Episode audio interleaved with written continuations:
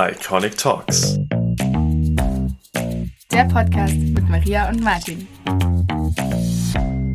Hallo ihr Lieben, heute mal von meiner Seite aus ein sehr spannendes Thema und zwar künstliche Intelligenz. Nicht nur für unser Unternehmen ist das ganze Thema enorm wichtig. Ich denke auch für den Markt aktuell, aber auch als der Technologietrend überhaupt ist das Thema künstliche Intelligenz für alle ein Thema, worüber wir doch deutlich mehr sprechen sollten. Und ich freue mich riesig, heute Mike bei uns begrüßen zu dürfen, der als Mitarbeiter von Microsoft sich schon seit, ja, ich würde schon sagen, seit fast zehn Jahren, aber das kannst du selber nochmal sagen, mit dem Thema künstliche Intelligenz beschäftigt, vor allem im Bereich Automotive. Hallo Mike. Hallo Martin, schön hier zu sein. Dann erzähl doch mal, ähm, erstmal vielleicht ähm, für, die, für den Rest der Zuhörer, was hat dich denn bewegt, überhaupt dich mit diesem, sich mit diesem Thema zu beschäftigen? Ja, gut, also als Mitarbeiter in einer äh, Tech-Firma kommt man nicht umher, sich auch mit dem Thema künstliche Intelligenz auseinanderzusetzen. Ähm, früher war das natürlich hauptsächlich Themen äh, mit Sprache ähm, und Textübersetzung, äh, hatten wir schon relativ früh in unseren Produkten drin und jetzt heutzutage, weißt du ja selbst, äh, sind wir einige Schritte weitergekommen und natürlich ist das auch spannend für unsere Kunden. Du bist ja vor allem im Automobilbereich unterwegs. Wo wird da überall künstliche Intelligenz überhaupt eingesetzt? Vielleicht wo heute und auch wo perspektivisch? Künstliche Intelligenz, glaube ich, setzen wir ja schon oft äh, viel mehr ein, als wir es, glaube ich, überhaupt denken. Äh, selbst wenn ich mir meine Amazon Alexa mir den Timer stelle, weil ich gerade was koche, ähm, nutze ich ja schon künstliche Intelligenz. Und ähm, im Automobilbereich haben wir natürlich vielfältige Anwendungen, ähm, wo KI eingesetzt wird und in Zukunft noch viel stärker eingesetzt wird. Wir haben einmal natürlich im Auto Dienste wie Sprachsteuerung, die es heutzutage auch schon gibt. Ähm, das ganze Thema autonomes Fahren wird einen starken Bereich haben, wo KI Entscheidungen treffen muss gerade in den Leveln drei bis fünf. Und ähm, das sind Themen. Ähm, Im indirekten Bereich äh, wird KI zukünftig mit Sicherheit viele Aufgaben übernehmen, die heute noch die Mitarbeiter übernehmen oder durch Prozesse abgedeckt werden.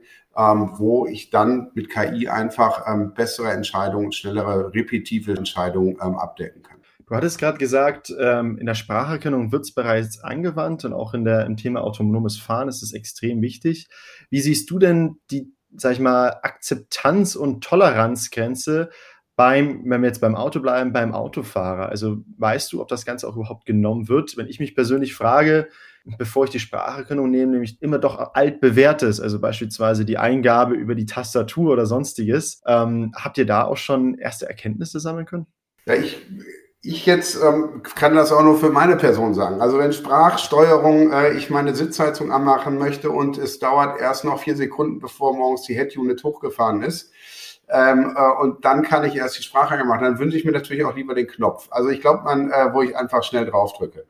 Ähm, ich glaube, das mu man muss es immer da einsetzen, wo sinnvoll ist und auch für den äh, Endanwender natürlich in dem Fall den Autofahrer auch äh, Nutzen bringt. Generell gibt es natürlich auch äh, Vorbehalte, ähm, weil Natürlich, wenn ich mit Spracherkennung arbeite, ist ein offenes Mikrofon im Auto. Da stellen sich natürlich manche äh, Kunden dann schon die Frage, ähm, möchte ich das, was passiert mit meinen Daten? Das heißt, hier ist natürlich auch das Thema Datenschutz, Datensicherheit ein Riesenthema. In den Unternehmen ist der Einsatz von KI gerade mit Hintergrund von Betriebsräten natürlich auch äh, immer äh, in Frage gestellt. Ähm, stützt das meine Mitarbeiter noch oder ähm, gehe ich hier zu weit? Und ähm, deswegen sind natürlich diese ganzen Themen ähm, rund um KI, was Ethik, ähm, Datensicherheit, äh, Privatsphäre und so weiter angeht, äh, absolut wichtig. Ähm, die meisten großen Unternehmen, die KI-Services anbieten, haben das auf ihre Agenda geschrieben. Aber nichtsdestotrotz ähm, ist es immer transparent, äh, hier auch natürlich extrem wichtig und ähm, wichtig für den Endanwender und aber natürlich auch äh, innerhalb von Mitarbeitern äh, ein absolut wichtiges Thema. Auf das Thema Datenschutz würde ich gleich tatsächlich nochmal zurückkommen, weil ich denke wirklich, dass es im Zusammenhang mit KI ein sehr wichtiges Thema ist. Aber ich würde nochmal das zweite neben der Spracherkennung hernehmen, und zwar das Thema autonomes Fahren. Ich selber habe es ja auch schon versucht, würde ich jetzt mal sagen, auszuprobieren und bin leider öfters mal dann doch über den Mittelstreifen gefahren oder sonstiges auf der Autobahn, wenn ich jetzt nur auf die Spurhalteassistenz gehe. Des Weiteren ist aber auch wichtig dort das Thema schnelle Datenverarbeitung. Also künstliche Intelligenz hat ja diese eine Befähigung, entsprechend eine sogenanntes Accuracy Level zu halten, das heißt die Genauigkeit, wenn wir jetzt mal in der Spurhaltung beim Autofahren bleiben. Aber das zweite ist ja auch das Thema Latency, also Geschwindigkeit, wie schnell reagiert eine KI. Wie würdest du das denn bezeichnen? Aktuell im Stand sind wir überhaupt in der Lage, beides so effizient zu behandeln, dass wir wirklich so weit gehen können in die Königsdisziplin und ein Auto komplett autonom fahren lassen können? Ja, da glaube ich, du hast ja ein paar wichtige Dinge gerade angesprochen. Ähm, autonom und automatisiert, da muss man nochmal stark unterscheiden. Ähm, das, was du hast, wenn du einen Spurhalteassistenten hast, ist ja nur ein hochautomatisiertes Fahren. Ähm, autonom haben wir dann, äh, spricht der Experte vom Level 4 von. Das heißt, das Auto fährt schon selbstständig. Ich kann auch Dinge parallel tun, muss aber immer noch eingreifen können. Aber auch da äh, trifft natürlich eine KI Entscheidungen, während ich nichts tue. Ähm, ähm, ob das Objekte sind, die im Weg sind, eine Bremsung einleiten, korrigieren, die Spurhaltung ähm, oder auch, äh, sagen wir mal, Gefahren abwägen, Entscheidungen treffen, wenn zum Beispiel, und das kommt ja plötzlich und wird mit Sicherheit nicht direkt vom Sensor erkannt, Aquaplaning auf der Autobahn ist, muss es schnelle Entscheidungen getroffen werden. Also die muss im Auto getroffen werden, man spricht ja dann von der Edge das wird nicht irgendwo ausgelagert in einem Cloud-Algorithmus geschehen können. Dafür ist natürlich äh, die Reaktionszeit Latency viel zu hoch. Also es wird mehr Compute ins Auto kommen. Damit steigen natürlich auch die Kosten. Und da ist die Frage natürlich schon, wird jedes Auto äh, vollautonom mal fahren und kauft man sich die dann überhaupt noch oder nutzt man nicht nur einen Service? Weil das weißt du selbst, die Systeme, die man dafür braucht, Kamera, LiDAR-System, etc., das kostet sehr viel Geld. Das wird auch zukünftig wahrscheinlich kein äh, Commodity-Produkt und von daher muss man sehen, werden wir irgendwann alle autonome Autos haben, da glaube ich nicht dran, außer in sehr, sehr ferner Zeit, wenn diese Systeme wirklich sehr günstig werden könnten. Aber ähm, mittelfristig wird es wohl eher ein Service sein, den wir uns buchen können. In welchem Bereich der Mobilität denkst du denn, macht das Thema autonomes Fahren überhaupt am meisten Sinn, wenn man sich jetzt die Kosten und auch andere Themen mit anschaut? Also ganz viel Sinn macht das natürlich in abgesperrten Bereichen. Nehmen wir hier mal, ähm, ich wohne ja in der Nähe von Hamburg, in Hamburger Hafen. Wenn dort Fahrzeuge hin und her fahren ähm, in gesicherten Umgebungen und auch nicht mit hohen Geschwindigkeiten, ich glaube, das macht absolut Sinn. Wer schon ganz lange, ganz weit ist, sind unsere, die Kollegen aus der Landwirtschaft. Ähm, die Traktoren fahren schon lange autonom mit Wetterdaten und anderen Informationen. Da sind die deutlich weiter. Auch da, weil es ein abgesicherter Bereich ist, wo ich halt wenig gefahren habe. Und da sehe ich es dann, glaube ich, auch äh, in Zukunft zuerst in den Städten da ist dann auch wieder die Frage, ähm, wo in den Städten. Wahrscheinlich wird New York einfacher sein als Rom, allein schon von den Straßenbegebenheiten. Ja? Also von daher muss man mal sehen. Ich glaube, ähm, man wird da über die Jahre immer mehr sehen, aber es wird dann natürlich am Ende, wird es äh, in den Städten stattfinden und dann über die Jahre wahrscheinlich immer mehr auch in andere Regionen hinausgehen. Aber auch da muss es sich natürlich rechnen, wenn so ein autonomes Fahrzeug mit hohen Kosten ähm, aufs Land unterwegs ist äh, für eine Stunde, weil das sich jemand die Fahrt gebucht hat, äh, fährt er dahin. Sieht man heute schon bei den Mobilitätsdiensten, die haben ihre Grenzen. Die Roller fahren irgendwann nicht mehr weiter. Das endet in Hamburg schon irgendwo, glaube ich, in Othmarschen. Da kann man schon äh, den Mietwagen nicht mehr abstellen. Ähm, und das, die Erfahrung habe ich selbst mal gemacht. Das sind dann irgendwo die wirtschaftlichen Grenzen, die auch da sind, weil ähm, der Wagen dann einfach zu wenig bewegt wird in manchen Regionen. Und ähm, solche Services werden wir auch sehen, werden nach und nach wachsen. Ich glaube tatsächlich ist die spannendste Thematik, dass wirklich jemand das mal holistisch, also ich zumindest habe es noch nicht gesehen, sag gerne, wenn du schon Ergebnisse kennst, das Ganze mal aus einer holistischen, ökonomischen und ökologischen Betrachtungsweise sich anschaut. Erstens, wie teuer wird das Auto am Ende? Zweitens aber auch, wenn ich alleine bei uns unsere Serverleistungen jetzt im Unternehmen selber anschaue, was unsere KI an Leistungen braucht, und wir reden von extrem hochauflösenden Live-Videos aus verschiedenen Perspektiven plus Sensorik, was das überhaupt auch an, an Zusatzverbrauch im Fahrzeug kostet entweder Kraftstoff, aber natürlich auch elektrisch über die Batterie. Die Leistung, die dann auch entsprechend äh, die KI dann hinten erzeugt, muss ja auch irgendwo herkommen. Und wenn das dann zu einem Zusatzverbrauch führt, der dann nicht eingespart werden kann durch eine effizientere Fahrweise, ist doch eigentlich doch generell die Frage, wozu brauchen wir überhaupt das Thema autonomes Fahren? Hast du dich damit schon mal beschäftigt? Ähm, also das waren ja mehrere Fragen. Also ähm, hat sich schon mal jemand darüber Gedanken gemacht, äh, was kostet das alles und wann ist es noch wirtschaftlich?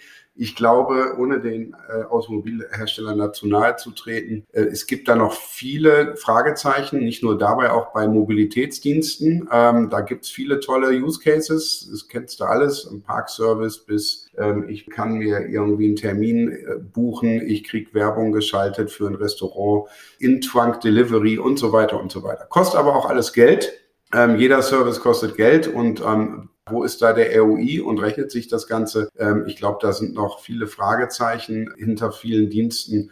Und so ist es, glaube ich, auch bei dem vollautonomen Fahren. Da muss man sich auch noch ein Stück annähern in Zukunft und sehen, wo sich die Kosten hinentwickeln und was man da wirklich dann am Markt anbieten kann.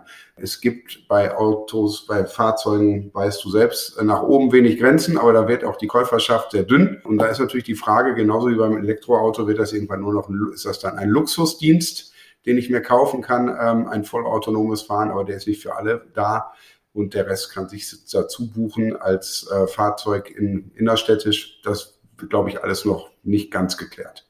Und wie siehst du den ökologischen Aspekt dahinter? Ist das Ganze effizienter? Spare ich durch das autonome Fahren entsprechend Kraftstoff ein oder auch macht das Auto in irgendeiner Form so viel effizienter, dass der Zusatzverbrauch, sage ich jetzt mal, den die Technologie oder auch muss auch alles hergestellt werden, auch eine Kamera muss hergestellt werden, also der Fußabdruck des Fahrzeugs wird ja im ersten Schritt erstmal deutlich größer als ohne diese Technologie.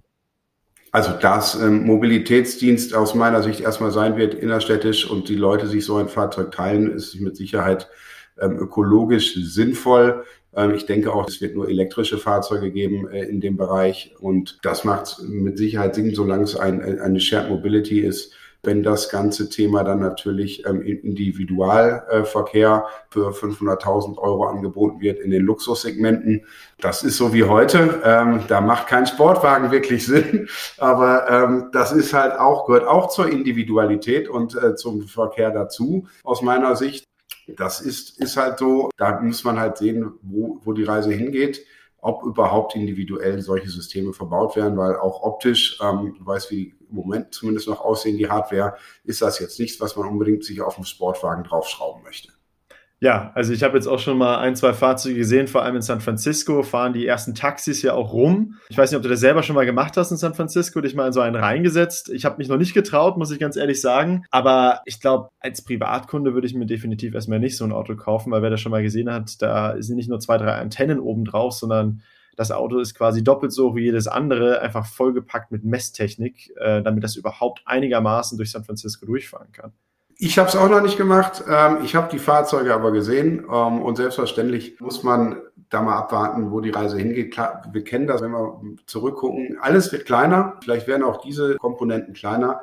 Äh, das Spannende ist ja, und da ist natürlich der Wettbewerb da, wer baut den besten Algorithmus? Da müssen die Daten natürlich auch eingefahren werden mit Testfahrzeugen, mit Simulationen und mit Echtfahrzeugen. Da hat ja heute noch Tesla einen Vorsprung, weil sie sehr früh angefangen haben, ihre Autos mit Systemen auszustatten, um halt auch Daten zu sammeln und den Algorithmus aufzubauen. Da ist der Wettbewerb natürlich gerade voll äh, in Gang. Und das wird natürlich dann irgendwann das Asset sein, was ähm, die Automobilisten haben. Ähm, wer hat auch da die Nase vorn beim Algorithmus? Spannendes Thema Daten. Ich glaube, jetzt sind wir beim nächsten großen Punkt angekommen. Ich schaue jetzt mal bei uns im Unternehmen und zwar ist das Thema Daten da ja auch schon wichtig, entsprechend Hautproblemdaten oder entsprechend auch Faltendaten oder Hautzustandsdaten zu bekommen, ist ja auf der einen Seite schon sehr schwer. Auf der anderen Seite ist aber noch viel wichtiger, die Daten auch dann so datenschutzrechtlich und datenschutzkonform zu behandeln und zu verarbeiten, dass das Ganze auch rechtskonform ist. Wenn ich jetzt an ein Auto denke und beispielsweise morgen vier autonome Autos an mir vorbeifahren und von allen möglichen Winkeln dann entsprechend Videos und Bilder von mir machen können, ist es ja auch wieder ein anderes Thema. Wie siehst du denn jetzt auch in dem Bereich vor allem das Thema Reglement? Also gibt es da schon entsprechende, nicht nur auf der Datenschutzseite, sondern auch auf der weiteren Seite Regeln, die das vor allem in Deutschland beschränken, was der Gesetzgeber da auch vielleicht schon getan hat oder sogar hinterherhängt, deiner Meinung nach?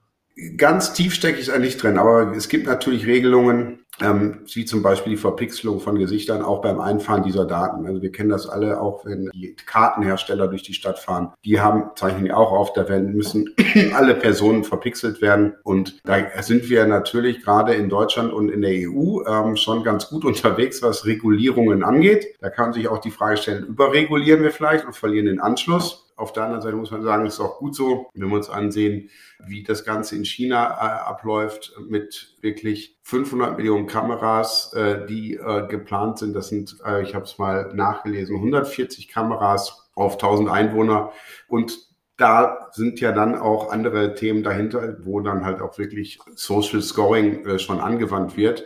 Und das ist dann wieder genau das Gegenteil, was man auch nicht haben will.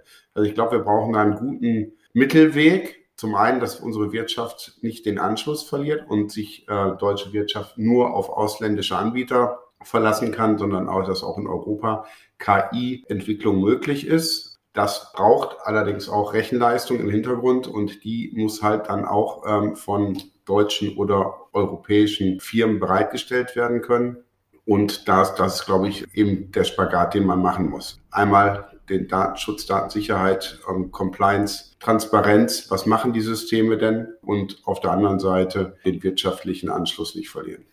Ich glaube, das Thema ist tatsächlich mit der spannendste, für viele auch, ich würde vielleicht sogar sagen, das nervigste, aber ich glaube, das ist tatsächlich das Spannendste, ist genau die Korrelation zwischen KI und dem Datenschutz. Weil ich glaube, genau dazwischen spielt sich ab die Chancen, die Risiken, aber auch die Limitierungen, die wir vor uns sehen. Und äh, hier setzt es aber voraus, das kann ich jetzt schlecht einschätzen, dass entsprechend die Legislative, die auch die Datenschutzregeln machen, die richtige Intelligenz besitzen, um das Ganze auch einschätzen zu können, dass wir uns halt nicht von der Weltwirtschaft dadurch abhängen lassen. Ich glaube, das ist ganz wichtig. Auf der anderen Seite aber nicht zu einem zweiten China werden, ähm, wo jeder Mensch dann eigentlich am Ende nur noch ein Datensatz ist, der so und so effizient oder nicht effizient behandelt wird und sich daraus direkte Eingriffe in die Privatsphäre geben. Wie würdest du denn sagen, was müsste sich eventuell sogar ändern in unserer Legislative oder was müsste vielleicht geschaffen werden, dass wir da nicht den Anschluss unbedingt verlieren, weil du meintest ja vorhin auch noch mit unserem Gespräch, dass beispielsweise Tesla oder auch andere Firmen zumindest versuchen, in Europa bestimmte Themen über AGB, Datenschutz und Co. zu umgehen. Aber wir sehen ja auch den Kampf Facebook oder auch Google in Europa, die auch sehr Ähnliches probieren. Abgesehen von den Unternehmen, äh, was glaube ich geschehen muss, ist, dass halt auch Leute eine Entscheidung treffen, die auch im Thema drin sind. Also ich bin mir nicht immer sicher, dass diejenigen, die ähm, dann Regeln auferlegen, auch wirklich verstehen, was es bedeutet, sondern sich oft auch dann durch sogenannte Experten, die dann beraten in politischen Ämtern, äh, dort halt Entscheidungen getroffen werden, die nicht unbedingt auf einer neutralen Faktenlage stattfindet. Und ähm, ich glaube, da muss es viel mehr hingehen, dass man wirklich Entscheidungen trifft, die halt nicht nur auf ähm, auf Entscheidungen beruhen von Leuten, die halt wirklich sehr, sehr weit weg von solchen technischen Themen auch sind. Unter aller Vorsicht, die da walten muss, ähm, muss man, glaube ich, auch wirklich teilweise dann die wirtschaftlichen Interessen, ohne dass sie aus der Wirtschaft kommen, äh, mitvertreten und nicht nur was wir natürlich sehr gerne machen auf EU-Ebene, das sehen wir ja auch, versuchen uns abzuschotten ähm, von zu viel Übergriff äh, in den Privatsbereich, wo ich manchmal sage, ja, passt, aber manchmal denke auch, da sind wir einfach wirklich zu ängstlich. Und das führt natürlich dazu, dass hier auch ähm, Investitionen nicht landen, sondern in anderen Ländern. Ich würde sogar noch einen Schritt weitergehen und sagen, dass beherbergt ein gigantisches Risiko, dass wir die Innovationsführerschaft, die wir auf jeden Fall weltweit auch mit anführen, definitiv dadurch auch verlieren können.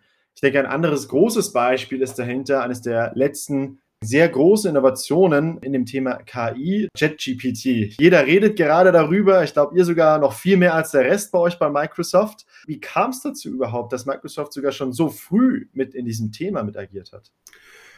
Es war ist ja letztlich ein Open AI, wo investiert wurde, äh, unter anderem auch, äh, wenn ich mich recht entsinne, von äh, Tesla. Ähm, Elon Musk ist dann aber ausgestiegen. Da geht es letztendlich ähm, halt um ein frühes Investment, wie in vielen Themen, wo auch alle Tech-Player äh, investieren in Startups, in Technologien, in Standards, in Open Source, äh, ist auch ein Rieseninvestitionsfeld. Das war eins und ja, dann haben äh, letztendlich, du hast völlig recht, äh, wir beschäftigen uns da stark mit bei Microsoft, unsere Kunden jetzt auch. Der Hype ist nicht äh, vorübergegangen und jeder will es verstehen und etwas machen. Am Ende des Tages ist mit ChatGPT äh, oder besser gesagt GPT-3 ist also das ganze Thema AI zugänglicher geworden für den Endkunden, weil man einfach in neutraler Sprache etwas eingeben kann und bekommt eine Antwort. Das ist also näher an den Menschen rangerückt. Das macht es, glaube ich, gerade den Hype aus. Ähm, wir werden sehen, dass da in Zukunft viel mehr kommt. Am Ende ist es ein etwas anderer Angang in der Technologie, äh, anstatt halt einfach äh, einzelne Capabilities zu trainieren, wie ein Sentiment oder eine Klassifizierung, hat man hier ein großes Model basierend ähm, auf unserer Technologie, wo auch Bing Teil von ist, halt trainiert und das halt mit Spracheingabe jetzt befähigt, viele Dinge äh, auszugeben und auch eigene Systeme anzubinden, gekapselt, um diese Technologie dann anzuwenden, was dann wiederum natürlich spannende Szenarien im, im Unternehmen ermöglicht, von HR bis Finance, Vertrieb etc. Wo denkst du denn, dass ChatGPT oder GPT-3 in dem Sinne den, den größten Hebel haben wird in der Wirtschaft oder auch in der Anwendung? Ähm, genau da eben nicht das, was jetzt gerade gemacht wird, dass man einfach ein Rezept etc. rausspucken lässt oder ein Gedicht schreiben lässt, sondern dass die Unternehmen ihre eigenen Systeme in ihrem eigenen Bereich halt abgekapselt, auch da das Thema Datenschutz dort anbinden und dann einfach aus ihren Silos äh, auf einmal Antworten rausholen können mit dem Modell, ähm, was sie vorher nicht machen konnten. Und dadurch äh, natürlich Effizienzen bekommen, und natürlich auch das Thema, wo heute vielleicht viele Mitarbeiter überqualifiziert Daten aufbereiten müssen, die in sinnvolleren Bereichen wieder einsetzen können äh, und auch dem angemessen, was sie als Ausbildung mal gemacht haben, anstatt Excel zu wälzen, dann vielleicht eher Analysen zu fahren ähm, und diese normale Auswertung dann halt so einem, so einem AI-Service zu überlassen. Sehr spannend. Jetzt komme ich wieder zu einer kritischen Frage vielleicht. Warum kommt das schon wieder nicht von den Deutschen? Also wir sind ja nicht dumm und ich weiß auch, dass in Deutschland auch viele einer sehr ähnlichen oder sogar sehr gleichen Technologie sitzen, auch schon das Ganze auf dem Markt haben.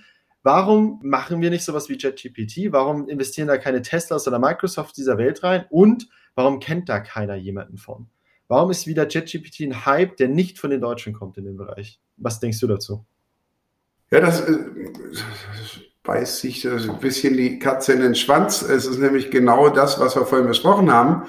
Wahrscheinlich ähm, mit den Regulatorien erfinden sich hier nicht die Investoren und auch Gründer, die nicht die Möglichkeiten haben, das hier aufzubauen, weil sie Angst haben, dass die Regulatorik sie einbremst. Also geht man dahin, wo ich äh, freier entwickeln kann und mehr Möglichkeiten habe. Da gehen dann auch wiederum die Investoren hin. Und somit schließt sich der Kreis und damit ist die Frage auch beantwortet. Leider, glaube ich, ist die Chance zumindest größer, so etwas aufzubauen in anderen Ländern als halt in der EU oder in Deutschland. Super spannendes Gespräch bisher. Vielen Dank erstmal, Mike. Und jetzt haben wir noch einen letzten äh, wichtigen Punkt angesprochen, und zwar Investoren. Du sagtest gerade, es ist wichtig, äh, spannende Gründer zu haben, die auch den Mut dazu haben, in, in solchen Bereichen trotz Reglements etc. zu gründen und dann auch entsprechend eine Technologie nicht nur zu entwickeln, sondern auch auf den Markt zu bringen. Ähm, natürlich immer auch mit dem Risiko, sich dann auch mit entsprechenden Regularien und der Legislative auseinanderzusetzen.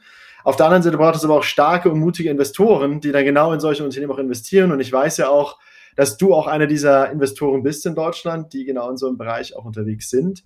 Was würdest du denn gerne noch anderen Investoren erstmal mitgeben, aber vielleicht auch anderen Gründern mitgeben, die in dem Bereich sehr interessiert sind und gerne investieren würden, aber vielleicht auch gründen würden? Was braucht es denn deiner Meinung nach, um in so einem Land wie hier auch in dem Bereich dann erfolgreich zu werden? Ja, du weißt es ja selbst. Das, was ihr mit Iconic AI Skin macht, ist äh, ein spannendes Thema. Auf der anderen Seite reden wir auch oft darüber, dass wir mal aufpassen müssen, dass wir uns nicht in eine Grauzone bewegen. Und das sind halt genau die Themen, ähm, wo vielleicht in anderen Ländern die Leute mehr Möglichkeiten haben, erstmal etwas überhaupt auszuprobieren, bevor dann schon jemand drauf guckt und sagt, äh, was ihr hier entwickelt und noch nicht mal live äh, unbedingt ist, ist jetzt schon wieder irgendwo in einem Grenzbereich. Und das ist natürlich etwas, wo ich sage, das macht Themen schwieriger. Auf der anderen Seite sehen wir oft auch amerikanische Unternehmen, die dann, wenn sie es einmal irgend bei sich ausprobiert haben, dann auf einmal doch zu uns kommen können und Themen dann hier umsetzen und dann eben durch diesen Vorsprung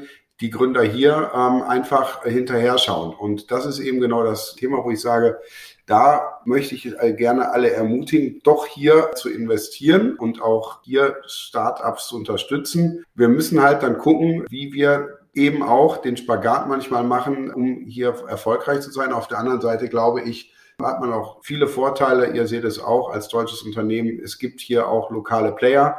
Es gibt hier Mediziner und äh, Medizinunternehmen. Äh, das macht es wesentlich einfacher, glaube ich, manchmal als lokaler Gründer mit denen in die Gespräche zu kommen, als wenn man jetzt von außen reinkommt. Nichtsdestotrotz will ich immer alle ermutigen, auch sich mit Technologien zu beschäftigen. In Israel gar nicht so weit weg äh, von Europa findet auch viel Forschung statt im Bereich AI. Dort sind auch ganz andere Möglichkeiten da, einmal was technische ähm, Ressourcen angeht und Mitarbeiter, auf der anderen Seite auch dort Investoren. Und ja, ähm, das Investorenproblem, das war schon immer, das ist auch ein bisschen weiter und größer als nur Regularien. Ist auch natürlich ganz andere Unternehmen im Ausland teilweise da, die einfach dann lieber wiederum bei sich lokal investieren, anstatt im europäischen Ausland. Aber ich glaube, es muss einfach ein bisschen mehr Visibilität auch in der Politik geschaffen werden, dass das eben die Themen der Zukunft sind. Ähm, und wir machen gerade ja schon den Fehler, dass wir die Automobilwirtschaft in ein Korsett zwängen ähm, und es dem Wettbewerb international ermöglichen, halt eben mit, sagen wir mal, einfacher zu entwickelnden Technologien auf den Markt zu kommen, ähm, ohne dass wir hier unsere eigenen Technologien wirklich voll ausschöpfen können, sondern quasi uns hier selbst begrenzen. Und wenn man das schon macht, dann muss man halt zumindest Alternativen haben. Weil ähm, gerade wird ja der Verbrennermotor auch diskutiert, um nochmal wieder auf die Automobilindustrie zurückzukommen. Ich habe ja gelesen, wir werden jetzt irgendwann zum Kuba, wenn wir den verbieten, ab 35, weil dann alle die eben nicht so viel Geld haben, sich ein neues Elektroauto zu kaufen, mit ihren äh, sich Gebrauchte kaufen und die dann ewig weiter warten und versuchen über den TÜV zu bringen. Das wäre genau das, was man nicht haben will. Und wenn wir dann nicht aufpassen, dann sind wir nicht nur Kuba, weil wir hier viele alte Autos haben, sondern sind wir irgendwann auch Kuba, weil wir nur noch Touristenland sind und sich andere Länder äh, zu Besuch kommen und sich mal angucken, wie man von einer Industrienation zum äh, Tourismusland geworden ist. Und ich persönlich möchte weder dass ich in Zukunft noch meine Kinder irgendwie in Lederhose oder Fischermannskostüm auftreten müssen und ausländische Touristen unterhalten müssen, sondern ich würde mich natürlich freuen, wenn wir führende Industrienation bleiben. Und dazu gehört auch KI und andere Technologien. Das stimmt definitiv. Ich glaube, das wollen wir alle nicht. Deswegen sind wir auch so viel unternehmerisch aktiv. Und äh, kommen wir zu meiner Lieblingsfrage, die dich vielleicht noch aus der Reserve jetzt am Ende lockt. Was denkst du denn, ist deine Superpower, um genau dem entgegenzuwirken? Also meine Superpower, um dem entgegenzuwirken, da bin ich mir nicht ganz sicher, ob die reicht, aber ähm, ich glaube, Superpower, wenn ich eine habe, ist es, wenn ich mich für Sachen begeistere, dann kann ich auch mein Umfeld gut mitnehmen. Das ist aber auch meine Schwäche. Wenn ich mich für Sachen nicht begeistere, dann kann ich das auch nicht überspielen und dann kann ich auch niemanden mitnehmen. Also von daher eine relativ ähm, ehrliche Superpower. Aber die funktioniert halt auch nur, wenn ich wirklich begeistert bin und ähm, das Thema, was ihr da macht, ähm, finde ich super spannend.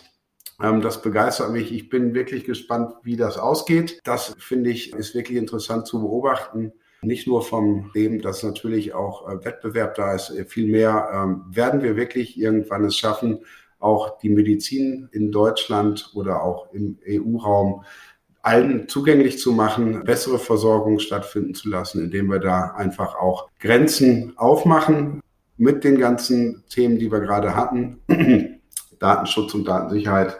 Ähm, aber ich bin gespannt, ob wir und wann, ich glaube, es ist nur eine Frage, wann wir uns öffnen. Sind es noch drei Jahre oder müssen wir noch 15 Jahre warten? Äh, wirklich spannendes Thema. Ich hoffe, es wird eher schneller gehen, aber warten wir es ab. Vielen lieben Dank, Mike, für deine sympathische nordische Art und diesen tollen Input heute. Ich freue mich auch auf unser kommendes Gespräch. Hoffentlich dann nicht erst in drei Jahren oder auch 15 Jahren, sondern ich denke und hoffe, dass wir auch viel schneller entsprechend auch im Thema KI den nächsten Progress sehen, und uns wieder unterhalten können. Auf dahin dann viel Spaß noch und viel Erfolg und ich freue mich aufs nächste Mal. Ich mich auch, Martin. Bis bald. Danke, Mike.